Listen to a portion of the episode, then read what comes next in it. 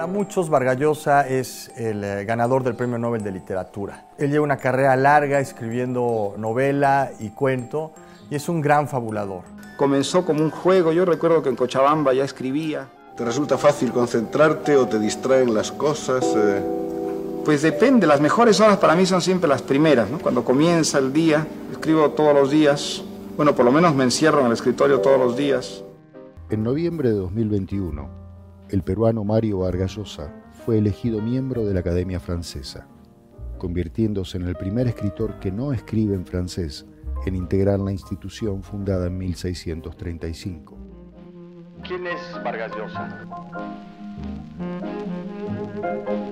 ¿Por qué? Es un podcast de diplomacia activa. Quédate, escucha y activa que el mundo nos necesita atentos.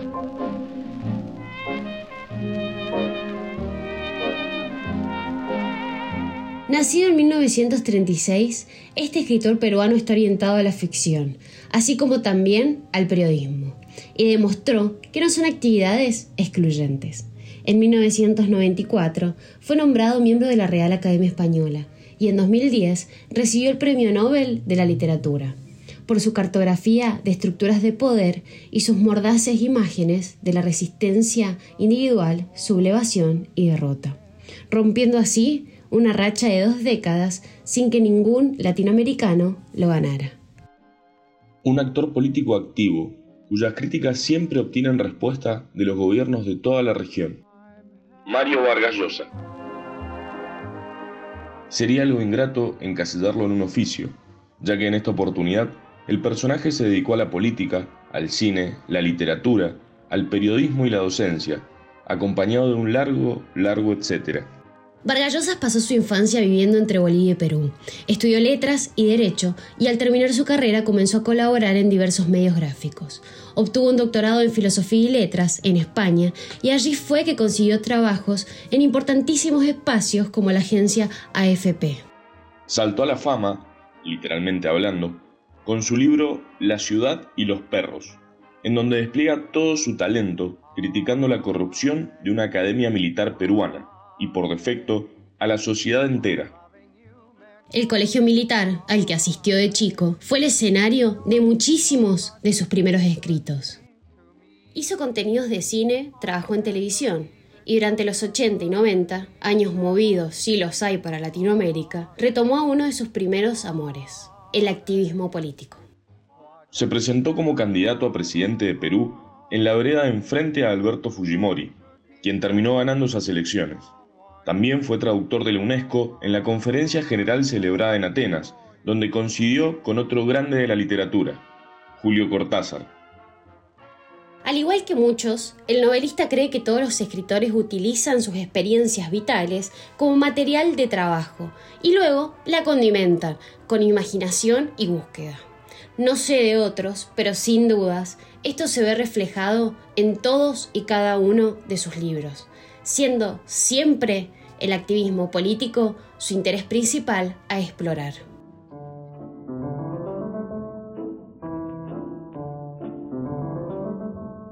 Este líder político, con mayor influencia en Latinoamérica, continúa su activismo derechista liberal, no escatimando a la hora de hacer periodismo, criticando y opinando sobre lo que pasa en el mundo no tiene pelos en la lengua y, desde su mirada más conservadora, cuestiona a algunos personajes, como al nuevo presidente de Chile, Gabriel Boric, y a los jefes del kirchnerismo en Argentina. Los tilda de autoritarios y los responsabiliza del retroceso de América Latina. En un evento de la Fundación Libertad habló acerca de la situación de Argentina y señaló que el país permanece rehén de un grupo de autoritarios encabezados por Cristina Kirchner, que mantienen al país en el atraso, la inflación y la pobreza, haciendo flamear un anticapitalismo obsoleto y deshilachado. El escritor considera que la libertad, la inversión extranjera y las empresas son pilares fundamentales para que la región crezca, y si siguen esta clase de políticos en el timón de su barco, va a ser casi imposible el progreso. Más allá de su ejercicio activo como periodista, no deja de lado su beta artística y actualmente lanzará su nuevo libro sobre Benito Pérez Galdós, un autor y escritor español destacado, que será presentado en la próxima edición de la Feria del Libro Internacional en Buenos Aires. Este periodista no se dejó llevar por la corriente y logró discernir cuando las cosas no marchaban bien. En una entrevista que le hicieron, contó que él era defensor de las revoluciones en América Latina. Apoyó la revolución cubana, cuando creyó que ésta promovía la justicia y la libertad. Pero, cuando descubrió que no era así, modificó su postura. A medida que pasan los podcasts, vamos viendo distintas formas de influir en el mundo. Algunos actores lo hacen por la negativa, otros practican el activismo a partir de una causa noble. Hay quienes buscan generar conciencia, otros la rendición de cuentas. Algunos quizás quieran dejar una huella en el planeta, o muchos quizás dejarla en vida. El personaje en cuestión busca influir por medio de la educación. No solo a través de sus escritos, que muchas veces parecen textos universitarios disfrazados de entretenimiento, sino que al día de hoy continúa reflexionando sobre gobiernos, prácticas y necesidades, y se posicionó como cita de autoridad en el ámbito político.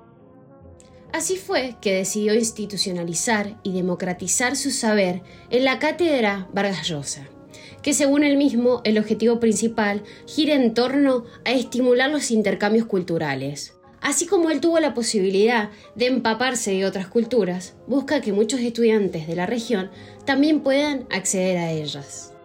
A través de esta herramienta es que difunde charlas, genera premios que amplían la plataforma de participación a muchos jóvenes y organiza ferias, todo esto coronado por el anuncio de becas para estudiantes en la Universidad de España. El ensayista fue uno de los protagonistas del llamado Boom Latinoamericano, junto a otras figuras como García Márquez o Julio Cortázar, y se encargó de posicionar a Perú en un mundo muy competitivo. Al igual que muchos de los personajes de capítulos anteriores, Vargas Llosa funcionó como embajador y diplomático del país andino, y de la región también.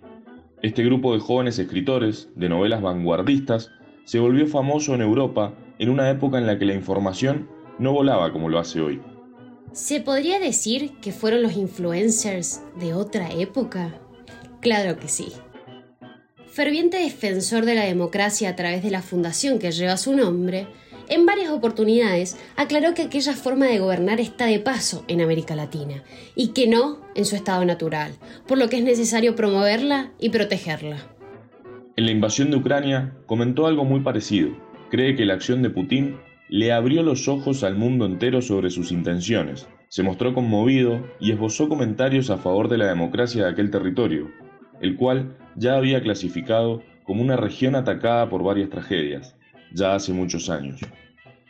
El novelista peruano continúa siendo un apasionado por la escritura y cree que es un refugio extraordinario para encontrar la paz en momentos de desasosiego e incertidumbre. El voto útil presupone sociedades bien constituidas y convencidas de que la democracia, con sus riesgos y peligros, es la mejor de todas las asociaciones posibles, de la que posteriormente resultarán el progreso y la justicia. Trasciende épocas, edades y hasta géneros literarios, pero en lo que no trasciende es en sus ideologías, ya que sigue firme a la hora de llamar autoritarios a gobiernos de izquierda y opinar sobre conflictos bélicos actuales. Él piensa que no importa que no sepamos exactamente qué defendía o atacaba el filósofo Sócrates, porque lo que es realmente ejemplar en él tuvo que ver más con su suicidio que con su vida, que Argentina es rehén de un grupo de autoritarios encabezado por Cristina Kirchner y que a Putin no le está saliendo todo como él esperaba. De alguna manera, hablar de política y contar lo que se piensa es lo que hace que después de grandes obras, numerosos premios y distinciones, y más de 100 artículos escritos, hoy sigamos hablando, nombrando y hasta haciendo un podcast sobre el gran Mario Vargas Llosa. ¿Será esta su fórmula para no morir y estar en boca de todo el mundo hasta hoy?